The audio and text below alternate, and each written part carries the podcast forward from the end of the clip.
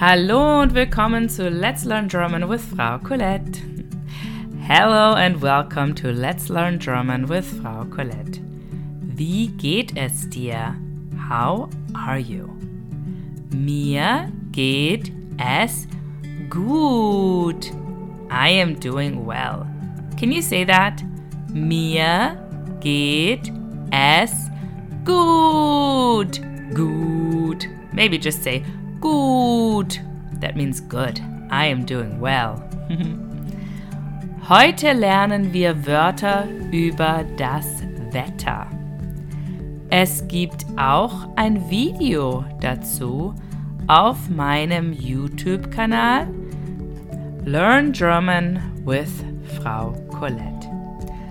Und freie Flashcards und Matching Games auf meiner Webseite learngermanwithfraucollett.com. Today we are learning about weather words. Remember that there's also a video on my YouTube channel Learn German with Frau Collett and free flashcards and a matching game on my website learngermanwithfraucollett.com. See the link in this podcast. Okay, bist du bereit? Are you ready? Zuerst spreche ich die Wörter auf Englisch und dann Deutsch. First, I will say the words in German and then English. Bist du bereit? Are you ready? Die Sonne, the sun. Der Regen, the rain. Der Schnee, the snow. Der Wind, the wind. Die Wolke, the cloud. Wie ist das Wetter? How is the weather? Es ist sonnig. It is sunny. Es regnet. It rains. Es schneit. It snows. Es ist windig. It is windy. Es ist bewölkt. It is cloudy. Super, great. These are our words for this week. Jetzt spreche ich die Wörter noch einmal langsam, nur auf Deutsch und gebe dir Zeit, sie mir nachzusprechen. Now I will say the words again slowly, only in German, and I will give you time to repeat them after me. Die Sonne, der Regen, der Schnee, der Wind,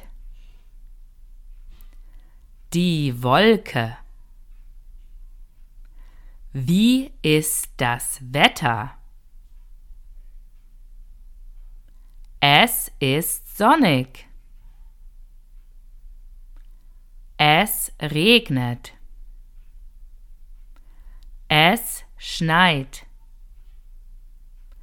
Es ist windig. Es ist bewölkt. Super, great. Did you repeat them after me? If not, you can come back, go back and just do it again.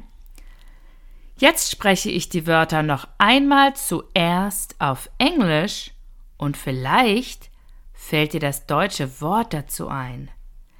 Now I will say the words one more time, first in English, and maybe you will remember the German word for it. The sun. Die Sonne. The rain. Der Regen. The snow. Der Schnee. The wind. Der Wind. The cloud. Die Wolke. How is the weather? Wie ist das Wetter? It is sunny. Es ist sonnig. It rains. Es regnet. It snows. Es schneit. Es It is windy. Es ist windig. It is cloudy. Es ist bewölkt. Super, great. Jetzt spielen wir unser Rätsel. Now we are going to play our riddle. Bist du bereit? Are you ready? What is this? Now, guess what this is? I'm going to describe it to you, and you're going to have to think about the German name for it. What is this?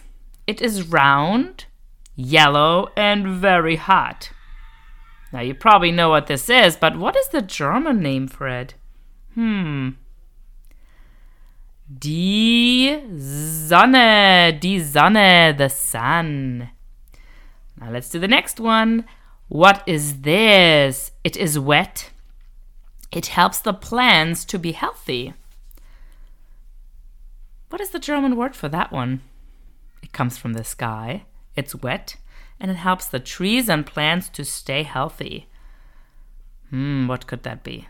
The German word for that one. Der Regen, der Regen. Now the next one. What is this? It happens when it is really cold outside and it is white and you can play in it. What is the German word for that one? Der Schnee, der Schnee, the snow. Schnee is snow. Der Schnee. Now, the next one. What is this? You have to watch out because when you go outside, your hair, if you have long hair, it might blow all over the place. Or maybe you have an umbrella in your hand and it could fly away. What is that thing? And the trees might shake back and forth too when this happens. What's the German word for this one? Der Wind. Der Wind, the wind. Now, the last one. What is this? It is white or gray, and it's in the sky, and sometimes it covers the sun. It looks kind of fluffy, but it's not, but it looks like it's super fluffy. What is that? What's the German word for that one again? Hmm. Die Wolke. Die Wolke, die Wolke, the cloud. Super, great job. Now we are finished. And just to remind you again, there is a YouTube channel I have and we I show these same words again in a video if that helps you learn.